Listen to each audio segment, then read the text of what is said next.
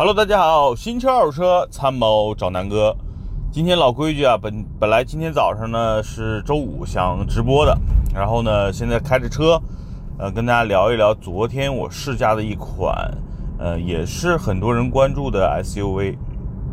叫 Jeep 的自由光。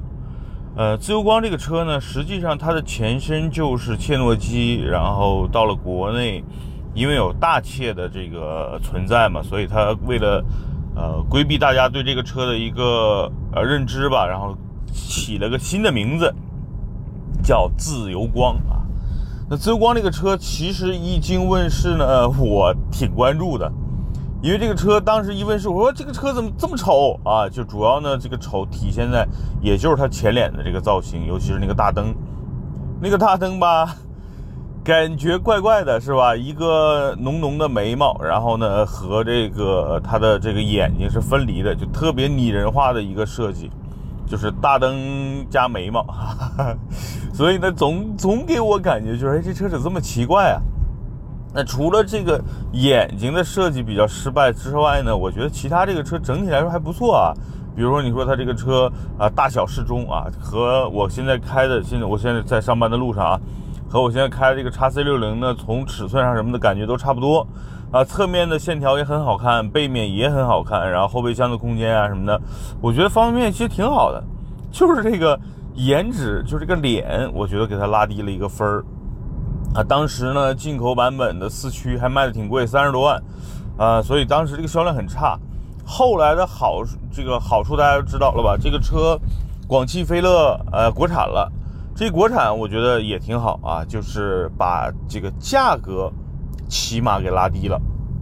那拉低了多少呢？基本上啊，定价就是在二十万上下，然后现在市场的优惠也不少，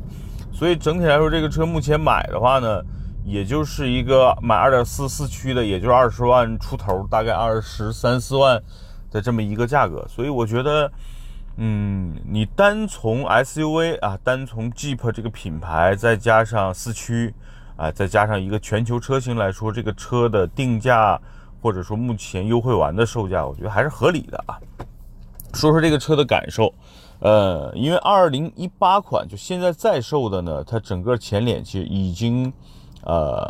相对来说已经算整过一次容了，就是把眉毛和眼睛终于放到了一起，变成了一个。呃，正常的汽车的造型了，所以颜值上提升了不少。但是我昨天开的呢是2017款，呃，也挺有意思的。这个车呢是一个车商的车，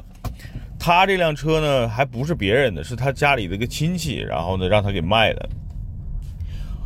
这个车总共才跑了一万八千公里啊，实打实的表，然后整个车你会发现跟新的一模一样。然后当时那个液晶屏，因为这个他这个亲戚对车还真的挺爱惜。把那个中中控不是有一个液晶屏吗？还贴了个膜，哎，膜还没撕呢。我说为什么要卖啊？他说他一个亲戚呢买这个车，当时就想玩越野，后来发现呢这个车其实它主要还是定位是一个城市 SUV 嘛，只不过它的四驱能力啊，或者说它的这个品牌的流淌的血液呢，感觉上能特别越野。后来这个亲戚呢就是把这个车。给了这个车商，然后他要再去买一辆牧马人，因为他最后决定还是要好好玩一玩这种深度越野，所以去搞牧马人了。这车的那个车商昨天问我，哎，你要不要？他说这车太新了。我他说我觉得我卖的有点可惜了。昨天我就去看了，我说我靠，我看看有多新。结果一去，果然啊，就整个你们看那个方向盘啊，包括内饰啊，就他完全没有做翻新，就是完全感觉跟新车一样。呃，你坐在后备箱里啊，就是你我昨天上车还能闻到那个新车的那个味儿呢，所以整体来说那个车的车况是真的好啊。然后我就昨天一下午说你借我开开吧，然后我拍个视频。昨天一下午就带着团队的几个小同学啊，我们就去试驾了一下。然后呢，正好我们公司边上有一段比较烂的路啊，就是有交叉轴啊，有几个土坡，我们就试了一下。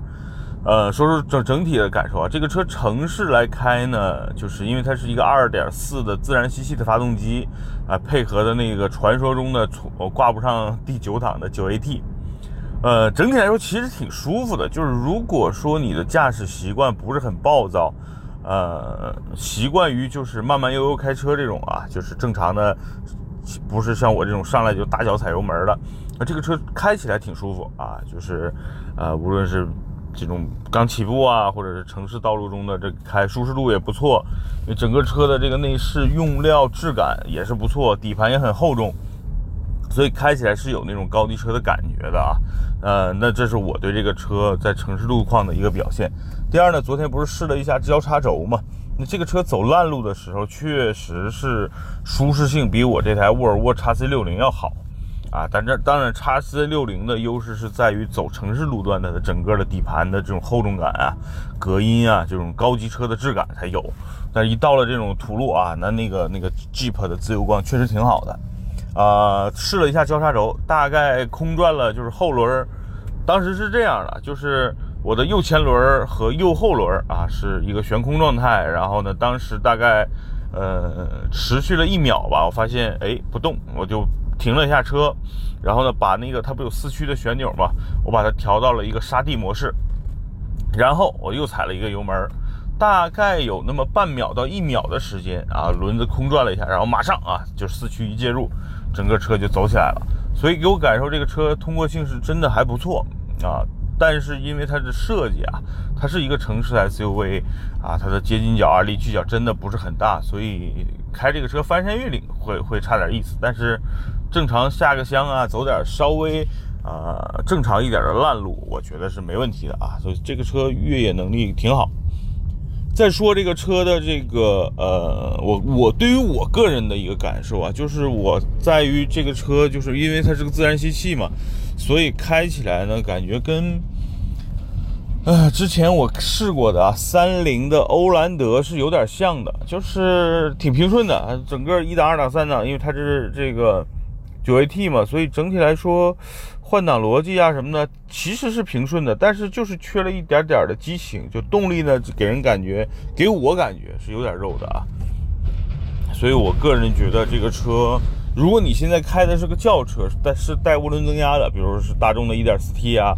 帕帕萨特那种 1.8T 啊，甚至奥迪 2.0T 啊，你如果再买个 SUV 的话，你可能再开上这台。呃，自由光就会觉得动力有点弱了。比如说我现在开的 3.0T 的叉 C 六零，再开到那个车就觉得，哎呀，这车太肉了。嗯嗯，但是也不是说无解啊。我昨天试了一下这个车，如果挂在 S 档上，那整个动力的响应就相对来说灵敏了一些。所以呢，呃，如果说呃你已经买了这个车，然后又解决它相对来说比较肉的问情况下呢，你就平时就开着 S 档走呗。对吧？所以我觉得这也是挺好的一个方案吧。呃，总体来说，这个车九档的这个变速箱，其实你不要把它当九档看，就当成一个八档或者七档来看都不错。它正常情况下一档到六档、七档是都能挂上的。然后正常在高速巡航的情况下，八档、九档也是能上的。啊，只不过确实有点鸡肋啊，它不像像，哎，正好刚才有点堵车啊，我这个稍微暂停了一下，然后倒了一下车。啊，不好意思啊，因为录音频现在都是在这个呃行驶的过程中，一个手开车，一个手给大家录，所以抱歉大家了啊。呃，九 AT，我觉得不要把它当九 AT 了，这个变速箱其实还行，从这个平顺性上啊，或者从其他的这个角度上，我觉得是挺好的。然后呢，呃。抱歉，抱歉，抱歉，抱歉。刚才这个开车没办法，有一些意外啊。这个刚才有一个大货车不走了，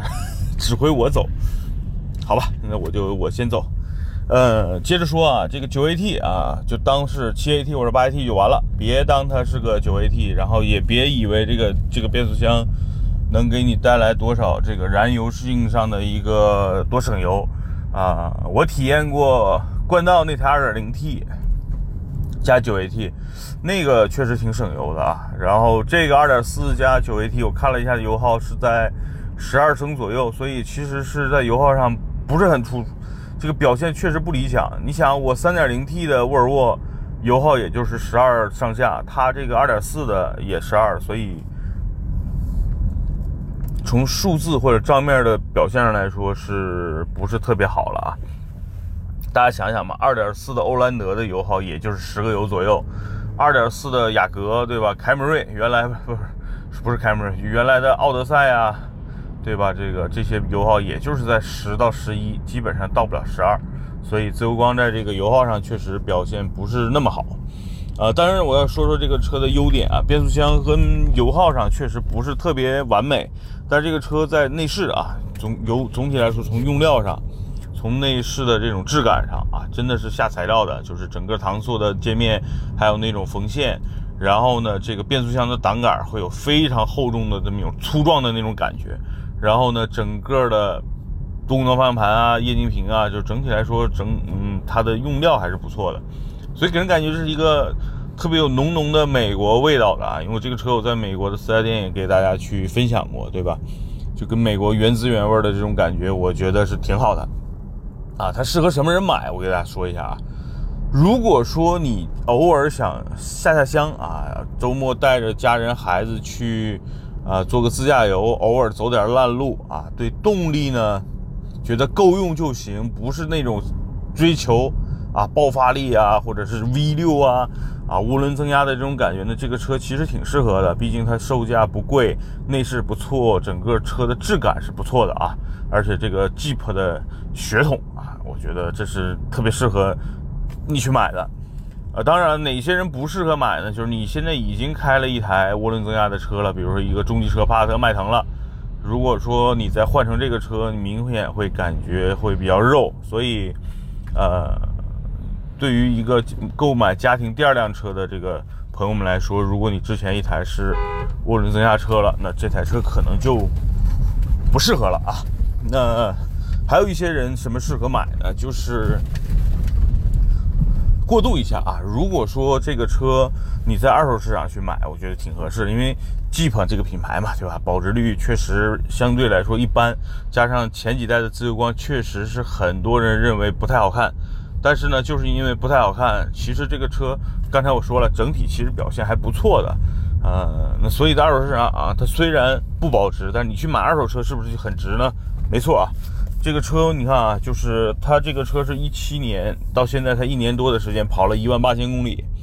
在二手车市场现在卖到二十万，其实就有点儿费劲了啊。虽然是一个准新车，它估计也就卖个十八九万。所以呢，你买一台准新车，就对于新车来说省了五六万块钱，我觉得是非常合适的，对吧？那如果你追求性价比，然后想买一个这种 SUV 去体验一下的话，我觉得挺好的。然后这种车你开个一两年，你再卖还能卖个十五六万，就是你的贬值就没那么多了。所以这个我是推荐大家去可以去考虑的。呃，再推荐一些人可以买吧，比如像我爸这种，就是如果说你有一些经常出去钓鱼的这种需求，偶尔走点这种泥路啊，对吧？走点这种呃坑洼路面，我觉得这车挺好。对于老我爸这种老人家来说啊，就是五十岁、六十岁的这些老年人来说，他对动力可能没什么要求，就觉得要开一个省心的，然后呢，这个钓鱼啊。偶尔去这个哥几个去钓个鱼、野个炊，对吧？还可以走走这种小路，寻求一下刺激的，我觉得也挺好。所以两类人吧，就是一个呢，就是家庭的，如果第一辆车你平时用它来上下班啊，然后偶尔去带着家里去度度个假，然后对动力要求不高的人是适合的。第二类人呢，就是像我爸这种，他们没事想要钓个鱼。啊，退休了啊，这个与世无争的啊，弄个这个车去钓个鱼也是不错的。然后呢，如果你是有涡轮增压车，就不适合买这个车了，对吧？好吧，今天呢，简单对于这个车的这个音频先跟大家聊到这儿。然后具体的，我们你们想看这台视频的话呢，可以关注南哥说车公众号。呃，或者是南哥说车的什么微博呀、汽车之家呀、啊老司机啊这些平台上去搜索就 OK 了。呃，我会在下周的时间把昨天拍摄的这条视频啊给大家放出来，好吧？那今天的这个关于吉吉普自由光啊，就简单聊到这儿。这个车总体来说是及格的，然后南哥的推荐指数也是啊算推荐，好吧？拜拜。